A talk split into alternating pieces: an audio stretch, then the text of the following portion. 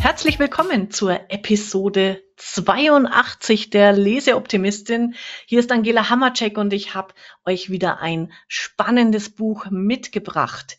Impact Business Playbook Design, der Guide zur Modellierung enkelfähiger Organisationen. Geschrieben hat es der Stefan Grabmeier zusammen mit dem Stefan Petzold ganz neu 2023 im Wahlen Verlag. Und wer die Leseoptimistin aufmerksam verfolgt, schon in Episode 23 habe ich Stefans erstes Buch be ähm, besprochen, Future Business Compass. Und das ist jetzt quasi, ja, ich sag mal, zu, zu diesem Buch die Arbeitsanleitung, wie ihr in die Umsetzung kommt, wenn ihr euch auf den Weg zur enkelfähigen Organisation macht. Ich bin super happy. Ich habe heute nämlich einen Profi in Sachen Organisationscoaching dabei. Meine Leseoptimistin heute die Martina Quaschig. Hallo Martina, ich grüße dich. Hallo Angela, ich freue mich sehr, mit dir heute das Gespräch führen zu können. Genau. Sag doch mal ganz kurz, wo du herkommst, was du so treibst und dann sprechen wir übers Buch und ich werde dich löchern, weil ich brauche deine Expertise bei all diesen vielen spannenden Begriffen, die ich vorher noch nicht kannte.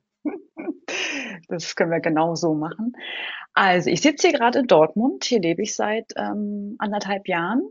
Ich bin systemische Organisationsberaterin und begleite seit über 15, 16 Jahren Unternehmen darin, äh, gerade in komplexen und sehr umfangreichen Veränderungsprozessen. Also gerade das, worüber ja auch die beiden Stefans schreiben. Also immer dann, wenn es darum geht, tatsächlich etwas Umwälzendes zu verändern im Unternehmen.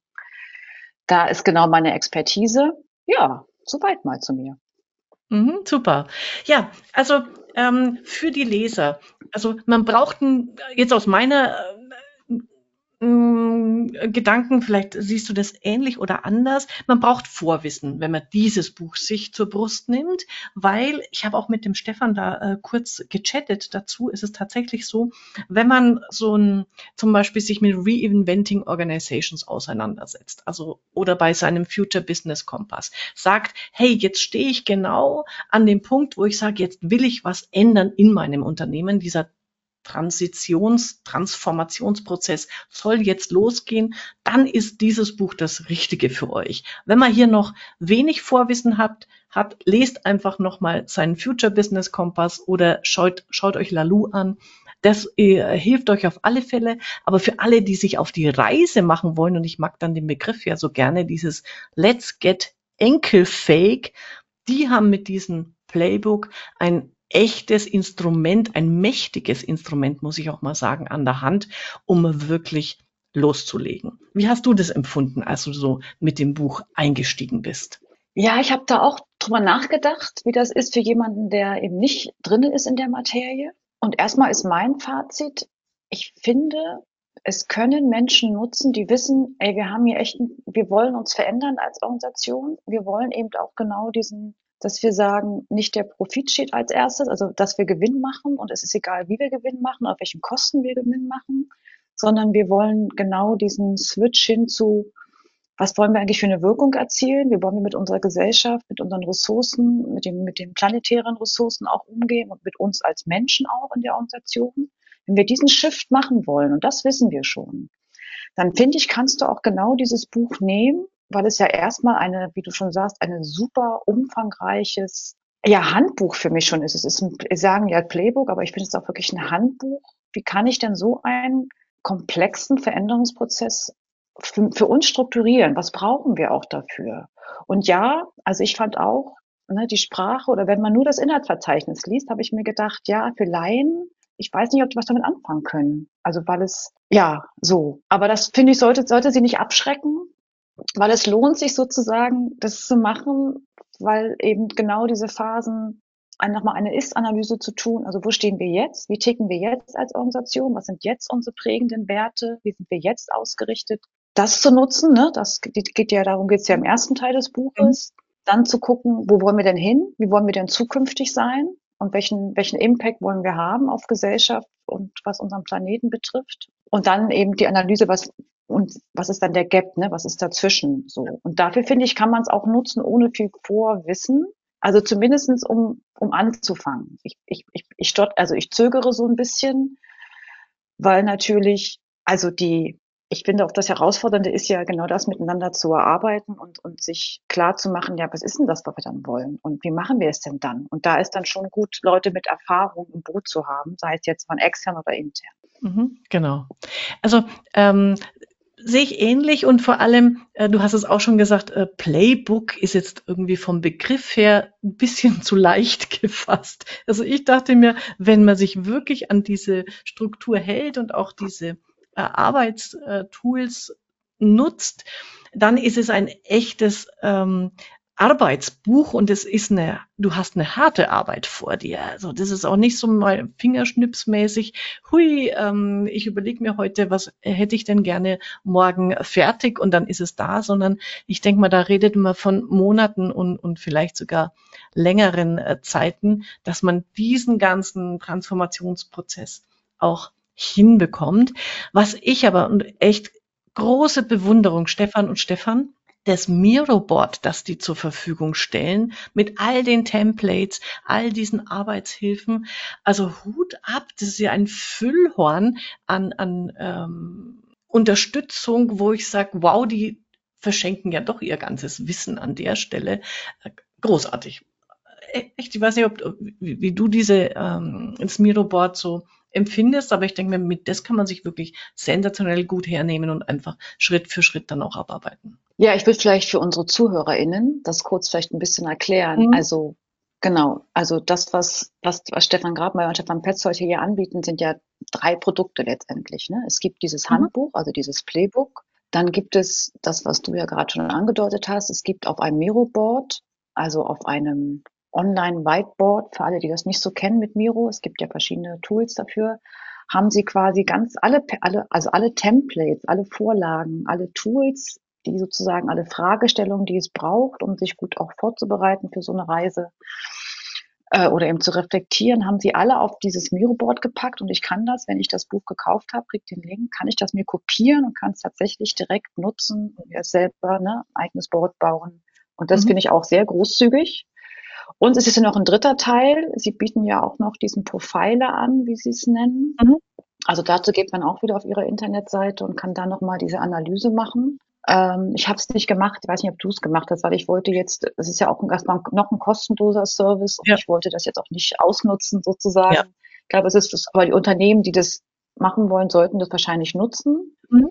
Also das ist sozusagen ein Konzept, du kriegst ein Buch, Du bekommst alle Templates direkt auf einem Arbeitsboard, virtuell, kannst damit loslegen, plus noch diesen Profiler. Und das habe ich schon auch gedacht. Also erstens auch finde ich ein, ein, spannendes, ich sag mal auch Geschäftsmodell und eben mhm. auch ein spannendes sozusagen Publikationsmodell. Äh, und auch erstmal finde ich auch natürlich toll, dass sie das zur Verfügung stellen. Ja. Genau. Und was ich auch sehr mag, also wer sich jetzt einfach mal nur auf das Playbook einlassen will, das ist schon sehr luftig gestaltet. Also das ist wieder so so eine grafisch ähm, wunderbar dargestellt. Immer dieses ähm, einführende Zitat, dann die Erläuterungen, die Fragestellungen. Also es macht dann auch schon Spaß drin zu blättern, auch wenn ich wie gesagt, ähm, ich sage gleich noch mal was zu der äh, Kapiteleinteilung, auch wenn ich dann im ersten Moment immer ein bisschen über die Begrifflichkeiten gestolpert bin. Ja, ich finde auch, also es ist, ist zu merken, dass sich die beiden und wer auch immer da noch mitgewirkt hat, sich auch wirklich, finde ich, vielen wahrscheinlich den Kopf auch echt zermartert haben. Ähm, wie können wir das didaktisch auch gut aufbauen, mhm. dass es eben also Sie schreiben ja an mehreren Stellen, Leute, es ist klar, das ist jetzt, wir haben versucht, es zu vereinfachen, ohne es zu trivialisieren. Mhm. Und es ist einfach komplex so. Und ja. ähm, Genau, und, und du hast ja auch die Schwierigkeit, du musst es jetzt linear quasi ja abbilden. Und eigentlich mhm. passieren ja viele Dinge auch parallel oder in Zyklen. Und ich würde auch auf keinen Fall empfehlen, erst sozusagen die ganze Analyse zu machen und dann irgendwann anzufangen umzusetzen. Das passt zur heutigen Zeit auch nicht. Deswegen eher wieder in agilen Setting zu denken, also in kleinen Schritten ausprobieren, verankern und dann das nächste. Auch wenn natürlich wichtig ist, dass man ein Zukunftsbild hat. Aber ich würde auch hier empfehlen, wartet nicht, bis, ähm, bis ihr das kommt, bis ihr wisst, was ihr genau, wo ihr hin wollt, weil oft entsteht es ja erst beim Entdecken. Ne? So.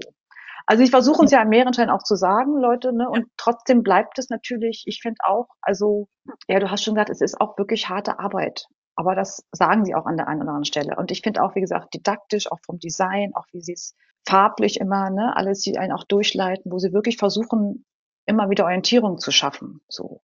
Es ist trotzdem, also ich finde auch, es bleibt herausfordernd, aber ich finde, sie haben schon sich viele gute Mittel überlegt, damit man trotzdem den roten Faden behält. Ja, ja. Genau. Ähm, und für mich, also äh, erstens, das fand ich dann wieder mal, so, so ein paar Highlight-Begriffe sind dann doch drin, die bleiben bei mir so wunderbar hängen. Also dieses ähm, erst grübeln, dann dübeln. Ich liebe es. Ne? Also man muss schon einfach ein bisschen nachdenken, dann geht man in die Arbeit und so wie du sagst, und das wird auch grafisch immer wieder sehr, sehr gut ähm, gezeigt. Und dann geht man einfach in die Prüfschleifen. Und das sind auch diese drei Kapitel, die sie ja, also die drei, großen Themen mit den Unterschritten. Äh, und insgesamt 13 Schritte. Ich liebe die Zahl 13, ja, weil das ist aus meiner Jugend Jim Knopf und die wilde 13. Muss ich immer dran denken und dann. Ähm, so, und heute ich denke an. Freitag der 13. Wir nehmen am 13. auf. Ja, und ich denke sofort an Brüder Grimm und Froschkönig und die 13 ne, die 13, die nicht eingeladen wurde. Aber überhaupt, die 13 ist ja in vielen, hat in vielen Kontexten eine, eine magische und spirituelle Bedeutung. Ja, genau. Und insofern passt es für mich, weil äh, bei Jim Knopf geht es ja auch immer um die Reise, gerade bei Jim Knopf und die wilde 13. Und es ist ja eine Reise, auf die sie einen mitnehmen. Und diese drei Stationen, ähm, Station 1, Klarheit, Transparenz, das finde ich nochmal super gut. Sie nehmen den äh, Golden Circle vom äh, Simon Sinek, möchte ich nachher auch nochmal mit dir besprechen, mit dem Why, How und What. Und das ist der Start der Reise. Wichtig und immer ähm, der, der perfekte Anfang. Dann kommt ähm, der Station zwei. Da, wie gesagt, Transzendenz und Station drei ist Immanenz. Und was ich nicht wusste, weil ich musste diese beiden Begriffe für mich einfach wirklich nochmal googeln. Erstens Transzendenz da spucke ich immer beim, beim Aussprechen. Also das kann ich, also ich weiß nicht, ob du das kennst, wenn du, wenn du dir bei Wörtern schwer tust beim Aussprechen, dann spucke ich quasi schon, während ich sie denke. Und es ist eins, eins dieser Wörter. Entschuldigung, Stefan, nichts gegen euch. Es ist einfach mein Du Ding. hast, du hast also so Lama-Wörter. Ja, genau. Das ist cool, das merke ich mir. Ein Lama-Wort.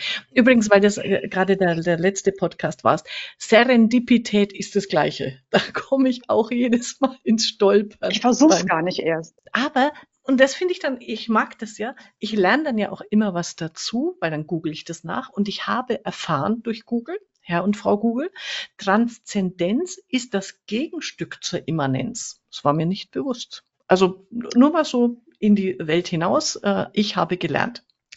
Und was sie da machen, entschuldige, ich äh, lass dich gleich wieder reden, ich bin jetzt gerade so im, ich finde es so lustig.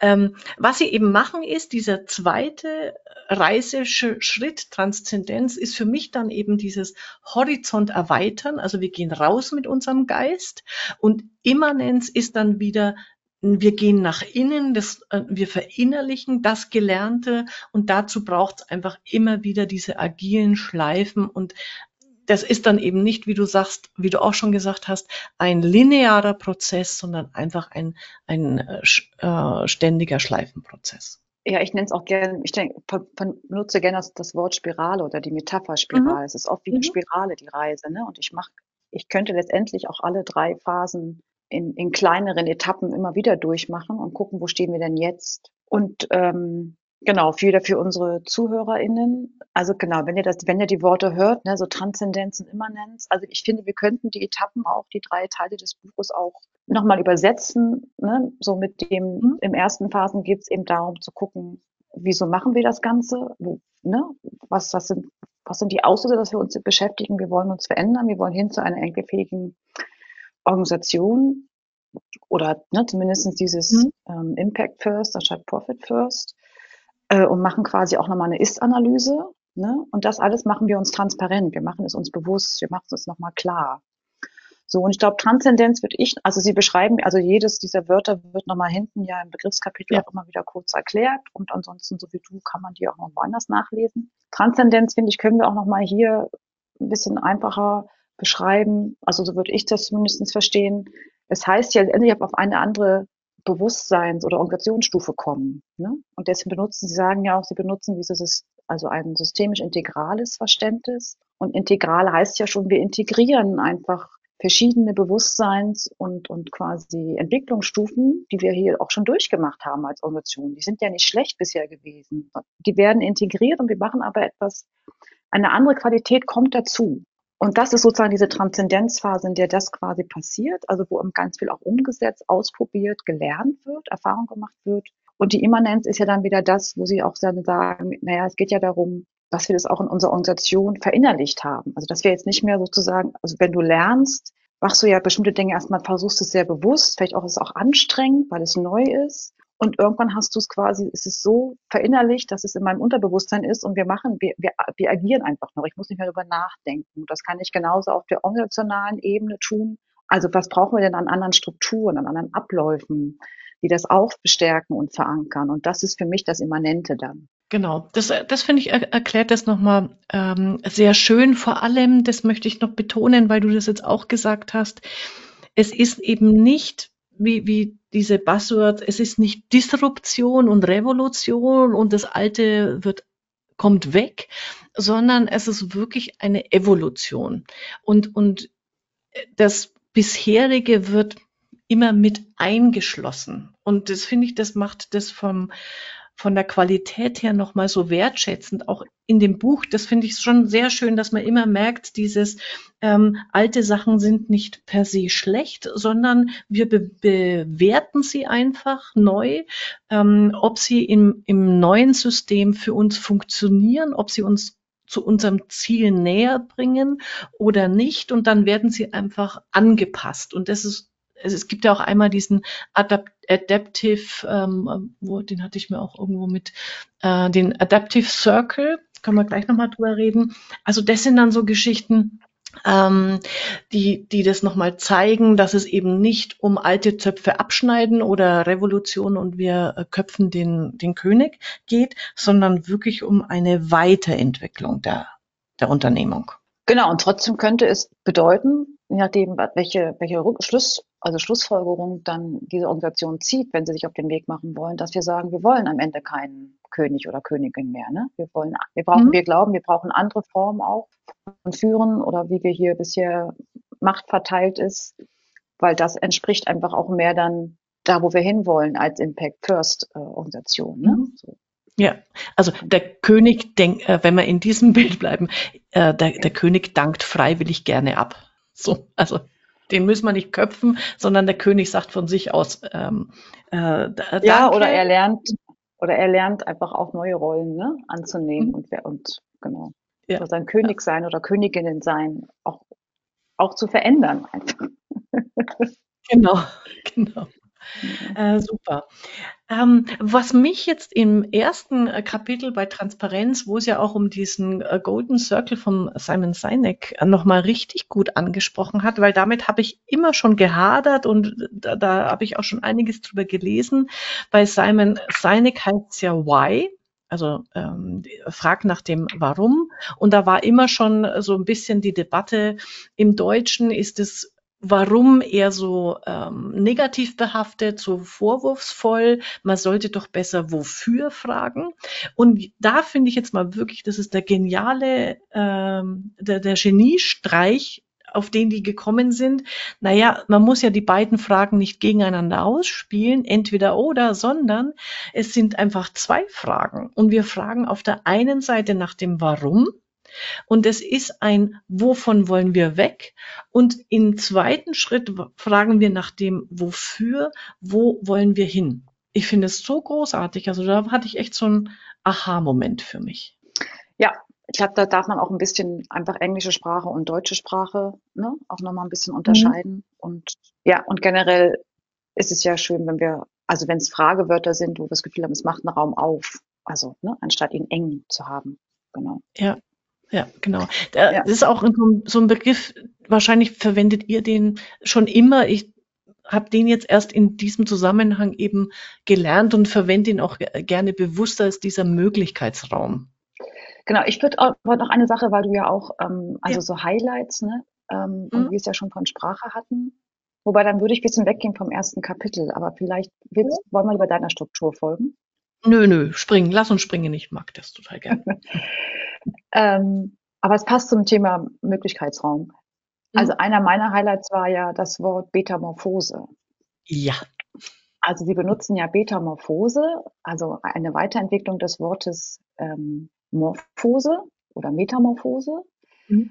Und Morphose eben von Umwandlung, ne? also wenn wir es biologisch sehen, klassisches Bild von ähm, aus einer, aus einer, aus einer Raupe und einer Puppe wird plötzlich ein Schmetterling. Ne? Und das Beta packen sie ja davor, weil sie gesagt haben, wir haben nach einem Wort gesucht, das, das einfach beschreibt, es geht um Umwandlung und wir sind aber ständig in Umwandlung. Also wir sind ja ständig im Neuerfinden. Es gibt letztendlich, auch wenn wir eine Zielvision haben, gibt ja kein, kein Endzustand so in der Regel in der heutigen Zeit. So. Also früher wurde es ja ein bisschen anders gedacht, ne? aber dann fertig und dann ist es wieder eingefroren so ungefähr und stabil. Und das, glaube ich, ist, ist ja nicht. Und dafür dieses Wort Betamorphose zu nehmen, das war für mich ein absolutes Highlight. Ja, habe ich auch, also habe ich mir auch hier ganz dick und fett und groß und bunt äh, hingemalt. Ich finde es so einen schönen Begriff. Ähm, ich kannte ja schon immer dieses ähm, äh, Beta and Better ähm, und, mhm. und aber das, das trifft es einfach nochmal perfekt. Und wenn man nur diesen Begriff für sich in der Organisation, im Unternehmen wirken lässt und sagt, hey, in, so ticken wir, das soll unsere ähm, Grundeinstellung zu sein, sein zu den Dingen, die wir machen, dass man es eben nie, es ist irgendwas fertig, sondern wir sind in einer ständigen Verwandlung.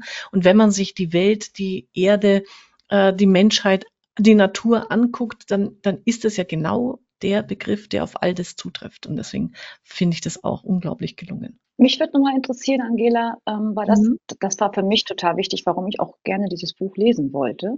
Ähm, ich wollte einfach wirklich wissen, was ist denn Ihr Verständnis ähm, von enkelfähigen Organisationen und wie, wie, wie, also wie bringen Sie das Thema denn rein hier? Ne? So, also es ist ja wie gesagt letztendlich auch eine, eine Anleitung, eine Orientierung, ein, ein Geländer, äh, um eben selber sich auf so eine Reise zu machen. Und letztendlich haben sie es ja ganz viel eingeflochten, also in dem, in dem Organisationsmodell, was sie anbieten. Und es gibt ja zu jeder, das ist dann schon in der zweiten Kapitel, ne, also in der Phase, wo man nochmal die Ist-Analyse macht und, und eben auch guckt, ähm, dann aber auch ins Tomorrow, also wo wollen wir morgen hin? Äh, und dann stellen sie ja ihr Organisationsmodell vor, wieder mit einem anderen Begriff. Ja, das lasse ich jetzt mal kurz noch raus, nicht, damit wir unsere ZuhörerInnen nicht verlieren. Ähm, äh, aber worauf ich hinaus will, ist, da kommt, also ich habe mich gefragt, wo kommt denn das Thema? Also wie ist es eingeflochten? Also was lerne ich auch? Also das war so meine Frage auch. Was lerne ich denn, denn zum Thema enkelfähige Organisation? Und da war so für mich, dass sie ist, sie ist einflechten ganz viel in den Fragen. Also ne, wer wollen wir zukünftig sein? Und, und, mhm. und da auch die, die, also sie nennt es ja nachher Hebel, aber da dann auch die, diese, die Kategorien, sage ich jetzt mal, die Elemente Natur, Mensch, Gesellschaft eben auch reinnehmen als einen wichtigen äußeren Antriebshebel. Also das war für mich so meine wichtigste Frage, wie ist das eigentlich miteinander verwoben? Und da fand ich auch die Deep Dive, also sie machen ja immer so kleine Vertiefungs, ja. bieten so Vertiefungskapitel an.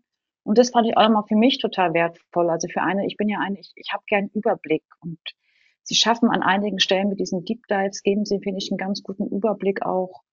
Ja, wo kommt das her? Was, was gibt's gerade für Diskurse so in eben für was alternatives Wirtschaften? Und die Kapitel habe ich sehr schätzen gelernt. So, das fand ich nochmal für mich auch ein Gewinn. Und das finde ich halt so schade, dass das im Inhaltsverzeichnis gar nicht deutlich wird, dass ich auch darüber etwas mhm. mitbekomme als und davon lernen kann. Das fand ich schade, weil das geht verloren durch das Inhaltsverzeichnis. Ja, ja, das stimmt. Und weil du das jetzt für dich eben nochmal reflektiert hast, also für mich waren so jetzt im, im Sinne, was ist eine enkelfähige Organisation, eigentlich zwei ähm, ähm, Themenbereiche, so die Augenöffner oder nochmal das, das, was es für mich ausmacht. Und ich glaube, eins davon, oder ich glaube, ist, das ist dann, das steht in den Deep Dives, ne? Hast du völlig recht.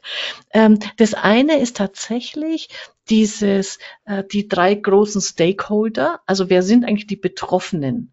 Ähm, oder die Beteiligten bei enkelfähigen Organisationen und beachte die Reihenfolge, das habe ich mir dazu geschrieben, People, Planet, Profit. Und das ist für mich so ein, ja genau, wow, äh, worauf achten wir, wenn wir ein, eine enkelfähige Organisation gestalten wollen, zuerst auf, auf unsere Menschen, als zweites ähm, gucken wir, dass es unserem Planeten gut geht und dann natürlich dem der Organisation selber wirtschaftlich. Also wir, das sind, es geht nicht um ähm, karitative Unternehmen, sondern wirtschaftliche. Aber da fand ich diese Reihenfolge sehr schön.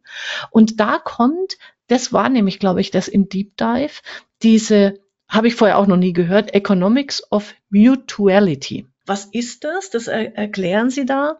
Äh, kommt jetzt aus irgendeiner, ich weiß gar nicht, Uni, äh, keine Ahnung, England, äh, Amerika. Auf alle Fälle, die definieren den Begriff Kapital neu.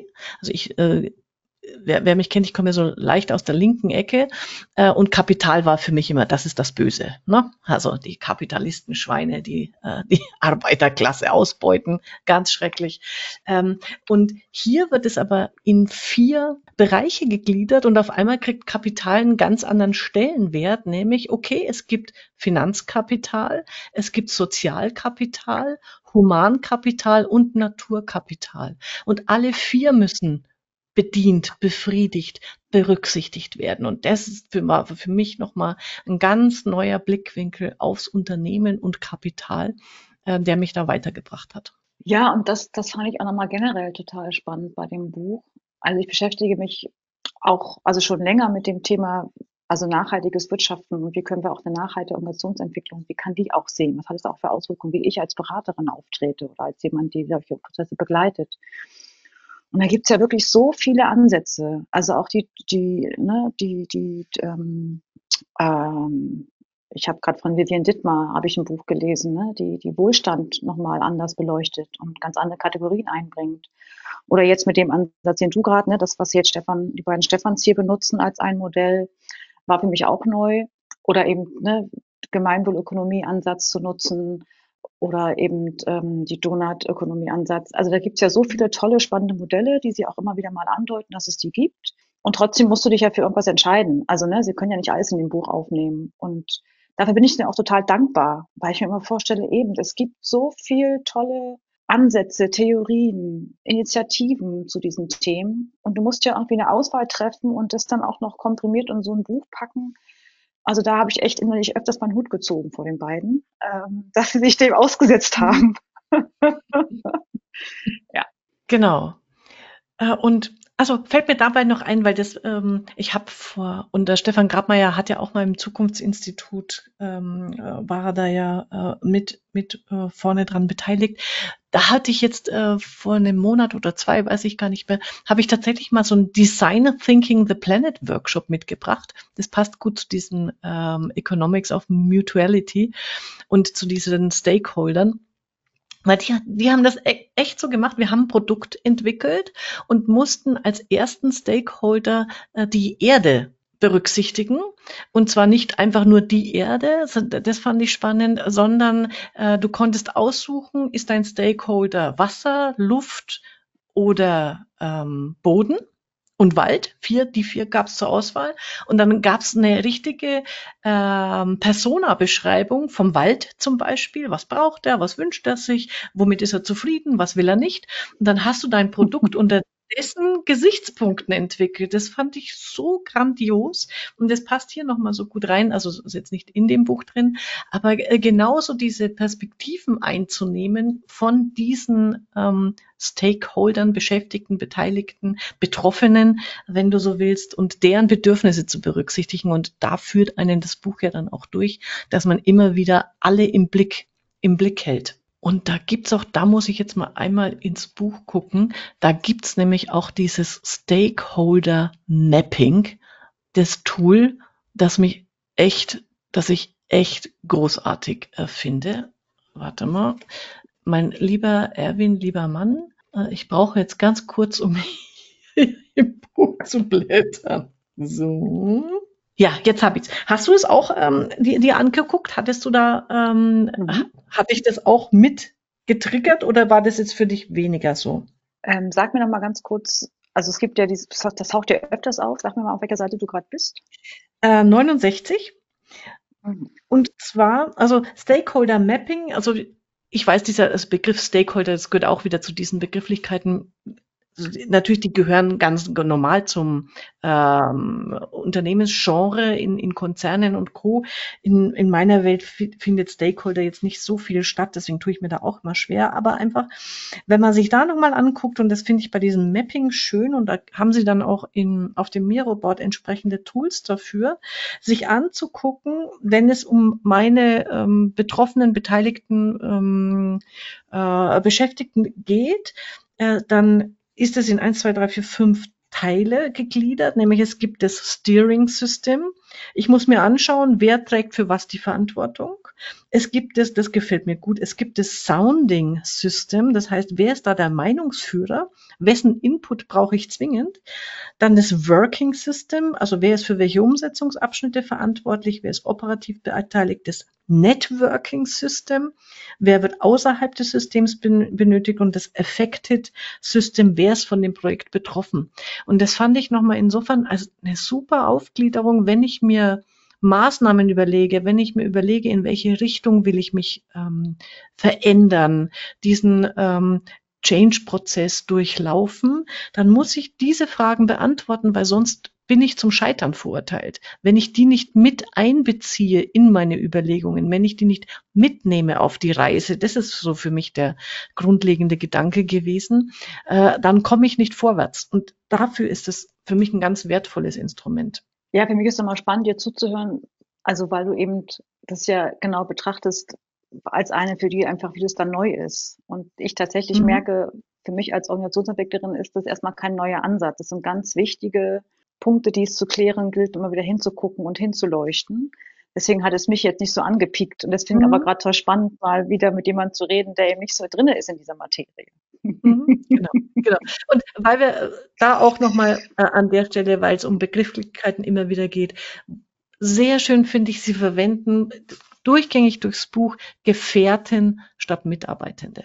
Und das mag ich auch, weil es ist ja eine Reise, auf die du gehst, auf die sie dich bringen. Und bei einer Reise und Gefährten, ich denke sofort natürlich Herr der Ringe und äh, auch Ja, aber das passt auch wieder bei diesen Stakeholdern so gut dazu, weil Herr der Ringe, das sind auch das sind ganz unterschiedliche Typen mit ganz unterschiedlichen Motiven. Aber sie verfolgen ein gemeinsames Ziel und meistern alle Schwierigkeiten. Und das, finde ich, kommt bei Gefährten so gut rüber. Äh, und auch da wieder, wenn du das für dich verinnerlichst, so wie Betamorphose, ähm, dann, dann hast du einen ganz anderen Zugang mit deinem Team, wenn du dich diesen Fragestellungen widmest. Für mich Highlight. Ja, ich fand, fand generell, also die Sprache, die sie benutzen, um dann zu erklären, also mal abgesehen davon, dass es viele, viele Begriffe gibt, die für viele Menschen erstmal fremd sind, aber von der Sprache an sich, die sie versuchen zu nutzen, fand ich sehr ansprechend. Mhm. Gerade weil sie, finde ich, auch ihnen das gut gelingt, sowohl das Rationale reinzubringen, aber eben auch die emotionalen Seiten. Also eben, ich, für mich war so eine schöne Formulierung, als es ja als soziales System neue Sinnerfahrungen machen. Also da hast du dieses knallharte systemische Denken und dann kommt da die Sinnerfahrung. Und genau das ist es. Es ist ja immer diese Kombination aus, wir haben die Sachebene und wir haben die emotionale Ebene. Oder auch das Wort Kraftwandler fand ich auch total schön. Mhm. Oder es gibt nachher, es gibt bei den Fragen, wenn es darum geht, sich klar zu machen, wie, sind, wie ticken wir jetzt und wo wollen wir hin, wie wollen wir dann wahrgenommen werden, gibt es auch eine Frage, wofür würden wir uns schämen? Also allein das Wort hm. schämen da reinzunehmen, das, da bin ich total, das freue ich mich einfach, sowas zu sehen, weil ich glaube, es braucht auch in der Beratungssprache oder ja, wenn wir einfach als Organisation, ich glaube, es ist auch wichtig, genau diese ganzen Fühl, das Fühlen, dass das besprechbar sein darf und dass das auch also on vogue wird, ne? Also dass es nicht etwas ist, das gehört nicht in die Arbeitswelt. So weil es ist ja immer da. Und es hat gerade bei solchen Veränderungsprozessen, ist es ja genau das, was, was es auch so herausfordernd macht, dann ja, da auch weiterzukommen. Ne? So, und das, dafür bin ich total dankbar, dass sie, dass sie so eine lebendige Sprache, so eine gefühlvolle Sprache nehmen und natürlich trotzdem die Fakten versuchen, sehr gut darzustellen und zu erklären oder die, die Abläufe. Ja, ja, ähm, da hast du völlig recht. Das fällt mir jetzt an, an in dem Zusammenhang nämlich auch wieder ein, weil das zieht sich ja auch durchs ganze Buch durch. Ich weiß gar nicht, das wird dann, glaube ich, sogar auch im, im, in den Kapiteln schon deutlich, dass, dass es ähm, immer vom Fühlen zum Denken, zum Handeln, zum Prüfen, da gibt es ja auch so ein Modell, das Sie da in einem der Deep Dives nochmal erläutern, dass es, wenn es um äh, Veränderung geht. Und es sind ja die Menschen, die die Veränderung die, die bewegt und die durch die ähm, getragen wird. Und es geht immer mit dem Fühlen los. Also, und das ist, glaube ich, ich komme ja aus der Steuerberaterwelt. Ähm, mhm. Das ist genau dieser Ansatz. Wir fangen immer mit dem, mit dem Denken an.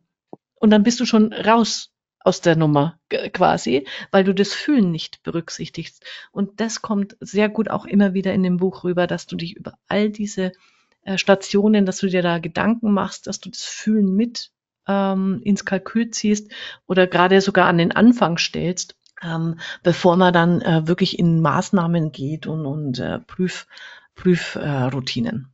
Äh, ja, und ich, ich sehe es noch ein bisschen anders. Es ist gar nicht, mhm. ich glaube, wir fangen immer mit Denken und Fühlen an. Nur, nur wir erlauben uns nicht das, was wir fühlen, ähm, zum Ausdruck zu bringen. Es wird quasi ausgesperrt. Und es ist ja immer da. So, es ist nur ausgesperrt. Ja. Und das finde ich ja schön, dass wir das mal wieder einladen. Und auch das ist natürlich wieder klar. Das, das liest sich erstmal alles sehr gut weg. Also so, es ist alles logisch aufgebaut und alles, genau, jetzt, jetzt habt ihr das und den Schritt erreicht und toll und jetzt kommt das nächste. Aber sozusagen die eigentliche Arbeit passiert ja dann in dem Miteinander, wenn diese Menschen, die jetzt ne, anhand dieses Buches zum Beispiel sich da durchleiten lassen, wenn sie es tatsächlich tun und erleben und dann auch ausprobieren, ähm, da wird's ja dann erst knackig quasi. Ja. Weil ja. das habe ich so ein bisschen beim Lesen manchmal gedacht, wenn ich es einfach so, also ein, ich habe jetzt auch hintereinander weggelesen, ne, so, weil wir das ja hier besprechen wollen. Es, es könnte auch für Menschen, also ich glaube für Menschen, die einfach eine hohe Affinität haben zu Tools und Werkzeugen und das super finden, ist es, glaube ich, natürlich eine hervorragende Vorlage auch zu denken, okay, wir haben hier alles, was wir brauchen, wir können loslegen und das wird ein super Prozess, der ist dann von A bis Z durchgeplant. Und dann werden sie sicherlich ihre Überraschung erleben. Und das kann manchmal so ein bisschen verlocken, finde ich hier auch. Und das hast du aber immer, also sozusagen diese, dieses Potenzial, dass es in so eine Richtung abkippen könnte, dass man glaubt, damit kommen wir auch gut durch, durch alles. Ne? Äh, und wir haben keine Probleme mehr, weil wir an alles gedacht haben. Wir haben schon alles vorgedacht und alles, auch die ganzen Szenarien. Und was machen wir, wenn ein Hindernis kommt? Wird ja alles zu angeleitet. Ne? Ja. Das heißt aber noch lange nicht, dass wenn wir dann wirklich gehen, ne? genau, dass wir dann geradeaus durchgehen können. Ja, genau. Äh, da fällt mir das Bild ein, wenn du sagst, äh, wenn wir dann gehen, ähm, ist, ist es klar, wir werden immer noch und trotz, trotz all der Tools, es wird, wir werden stolpern und uns wehtun. Das, das muss einem klar sein, aber äh, finde ich super, dass du das nochmal so bringst. Ja, äh, die Tools sind alle toll, aber trotzdem im Tun, im Gehen ähm, äh, wirst du auch hinfallen, auf die Schnauze fallen und dir die blutige Nase stoßen. Und das gehört einfach zum Prozess dazu. Ja. Sie schreibt mir auch, äh, den Satz habe ich hier nämlich einmal mit aufgeschrieben. Hier, also beim, beim Schritt drei schon, hier vollzieht ihr den Übergang von der Inspiration zur Transpiration. Also jetzt wird geschwitzt. ja, genau. Wobei, also dieses Tool, äh, weil ich habe das genau da drüber, äh, finde ich, finde ich ziemlich cool, dieses WOOP-Modell. Kannte ich nämlich auch noch nicht. Ich liebe ja solche Ak Akronyme. Äh, Cordula und ich haben ja ähm, den Beruf der Akronymiker erfunden. Also wir, wir, zwei sind Berufsakronymiker. Wenn wir irgendwo es schaffen, dann machen wir ein Akronym draus. Ähm, so und ja, das können so einige Unternehmen können das sich auch auf ihre Fahnen schreiben, dass sie diesen Beruf und diese diese Sparte entwickelt ja. und entdeckt und haben. Ich, ich glaube, äh, ich habe ja keine Visitenkarte mehr in Papier, aber ich könnte mir noch überlegen, ob ich das in LinkedIn mal in mein Profil schreibe. Akronymikerin.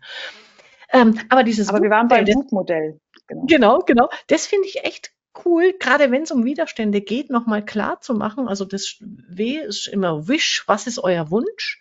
Outcome, was wäre das Allerbeste, wenn euer Wunsch in Erfüllung geht? Und Obstacle, was ist euer, den Begriff finde ich an der Stelle wichtig, relevantestes Hindernis, also nicht um den Klein-Klein-Kram kümmern. Und Plan, was könnt ihr tun, um dieses Hindernis zu überwinden? Finde ich schöne vier Fragestellungen. Weiß nicht, mit was du da arbeitest, wenn es um Widerstände geht im, im äh, Veränderungsprozess? Also ich habe auf jeden Fall, für mich war das WUG-Modell auch ein neues und fand es auch nochmal sehr anregend. Das kommt auf jeden Fall in meinen Werkzeugkoffer mit rein. Ich finde auch, also weil du bei Obstacle nochmal betont hast, relevantes Hindernis. Ich finde auch nochmal wichtig, in Klammern steht inneres Hindernis. Und das habe ich mhm. verstanden. Also es geht darum, unsere eigenen Hindernisse, die wir in der Organisation treffen. Also im Sinne von, es muss ja machbar bleiben. Wir können natürlich nicht beeinflussen, wenn dann eine gesetzliche Rahmenbedingung sich verändert, das können wir nicht beeinflussen. Ne? Also es geht darum, glaube ich, also so verstehe ich's. Du bist eingeladen, dir die Hindernisse anzugucken, die wir auch, an denen wir auch was tun können. Deswegen steht da in, in Klammern nochmal inner. Also wir als innere, also wir als Organisation. Und außen ist der Markt und die Umwelt und so. Mhm. Genau.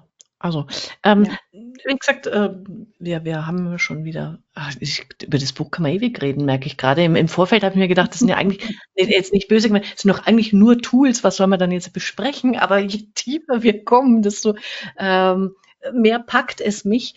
Ähm, was, was sind so noch Highlights, wo du sagst, das, das magst du noch gerne besprechen? Ich habe auf dem Buch auf jeden Fall auch nochmal Anregungen mitgenommen, also andere quasi Denkerinnen und Denker, die ich noch nicht auf dem Schirm hatte. Ähm, also zum Beispiel diesen Jeremy Rifkin, mhm. auf den sich am Anfang ja auch beziehen, wo ich so den Eindruck hatte, das ist für sie auch ein jemand, der, der sie sehr geprägt hat, während sie, also ne, wo sie auch Ansätze nutzen. Und der hat wohl ein Buch geschrieben, das nennt sich das Zeitalter der, das Zeitalter der Resilienz, Leben neu denken auf einer wilden Erde. Da möchte ich auf jeden Fall mal reingucken. Was ich auch nochmal für mich spannend fand, war, Sie bringen ja auch an einigen Stellen die Spieltheorie rein und dieses Thema Endlosspiel.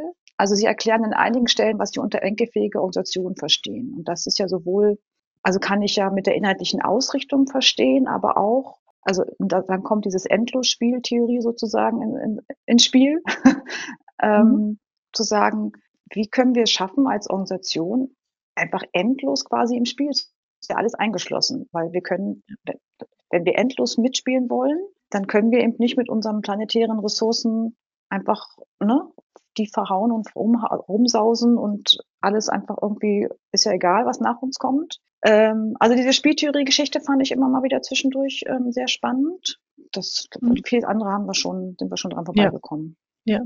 Ja, äh, ich habe noch zwei Sachen. Ähm, auch aus einem der Deep Dives bringen Sie ja die ähm, Impact Economy Best Practice Beispiele. Und da äh, lieben Gruß an Uli Britting von der BA Group, den wollte ich hier mal loswerden, weil es gibt die B Corp, das B Corp Movement, da sind die beiden wohl auch äh, engagiert und ähm, da ist der Uli eben, mit dem habe ich auch schon hier im äh, Podcast äh, Episoden äh, Bücher besprochen. Ähm, und die sind mit ihrer Kanzlei dort engagiert, was ich immer schon äh, bewundernswert und toll finde, was sie da treiben. Dem folge ich auf LinkedIn und finde das klasse. Da finde ich einfach nochmal sehr, sehr schön, ähm, von diesem B Corp Movement lautet die, die verbindende Mission, die besten Unternehmen für die Welt zu sein, nicht die besten Unternehmen in der Welt. Der, genau den also, Satz habe ich mir auch markiert. Das fand ich auch so eine tolle Umschreibung, worum es geht. Also genau, ja, das. Ja. ja. Genau. Und dann äh, wieder was Neues gelernt, äh, auch bei diesen Best Practice Beispielen, das Geno-Prinzip, also Genossenschaften. Ähm, und ich bin, wie gesagt, in, in der Steuerberaterwelt ja unterwegs. Die, die Genossenschaft, die DATEV, ist dann natürlich immer also kennt jeder. Ähm, was neu für mich war, 2016 hat die UNESCO die Genossenschaftsidee und Praxis als immaterielles Kulturerbe der Menschheit ausgezeichnet. Da hat's mir echt so wow, die Gänsehaut ähm, in den Nacken getrieben, weil ich mir dachte, das finde ich jetzt mal wirklich bemerkenswert. Und äh, auch noch äh, einfach Fun Fact in Anführungszeichen, es gibt weltweit drei Millionen Genossenschaften mit mehr als einer Milliarde Mitglieder und die schaffen über 100 Millionen Arbeitsplätze, was 20 Prozent mehr sind als multinationale Konzerne. Das hat mich irgendwie ja beeindruckt, sage ich mal. Mhm. Äh, und in, insbesondere, was es hier immaterielles Kulturerbe ist. Ja, ich wusste auch gar nicht, dass es das gibt, also dass es die Kategorie immaterielles Kulturerbe gibt. Nee. Das, ja, siehst du, das habe ich Das meinte ich vorhin, ja, das meinte ich vorhin, als ne, das finde ich so schade. Dass, also ich bin eine, wenn ich ein Buch kaufen möchte, ist auch eine Kaufentscheidung, mache ich davon abhängig, wie das Inhaltsverzeichnis mhm. ist. Ja. Und das finde ich so schade, dass das überhaupt nicht rüberkommt, dass ich auch noch wirklich andere wertvolle Informationen bekomme rundherum um dieses ganze Thema, ähm, ich sag mal, Alternativwirtschaften und alternative Wirtschaftsformen und, und ja. Und das finde ich echt schade. Aber ich habe am Anfang schon mal gesagt, ich wiederhole es nochmal. Also falls ihr eine Neuauflage macht, vielleicht habt gedacht, vielleicht könnt ihr noch ein zweites Inhaltsverzeichnis machen, wo man ein bisschen mehr die Inhalte der Inhalte mitbekommt, neben dem Design sozusagen, wie die, wie die, wie quasi der Veränderungsprozess durchlaufen wird. Mhm. Ne? Ähm, ja, ja, das als Anregung für die beiden Stefans. Ja, genau. Und ähm, so gesehen, Martina, das haben wir jetzt ja geleistet. Das heißt, ähm, wir müssen einfach gucken, dass jeder diesen Podcast hört. Dann kriegt er so viel Lust, dieses Buch sich zu kaufen. Dann haben wir das quasi für die beiden mit ein bisschen auf den Weg gebracht. Hoffe ich jedenfalls. Also ich würde mir wünschen, dass dieses Buch ähm, viele Menschen lesen und abschließend, es ist auch das abschließende Zitat und das äh, finde ich nochmal wunderbar und das würde ich gerne nutzen für den Abschluss unseres Podcasts, nämlich von Mahatma Gandhi.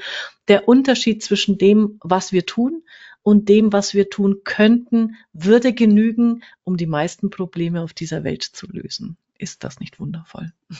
Und ich ehrlich gesagt, ich habe darüber wirklich lange nachgedacht bei dem Zitat und ich, ich habe es noch nicht ganz greifen können. So, wie verstehst du das?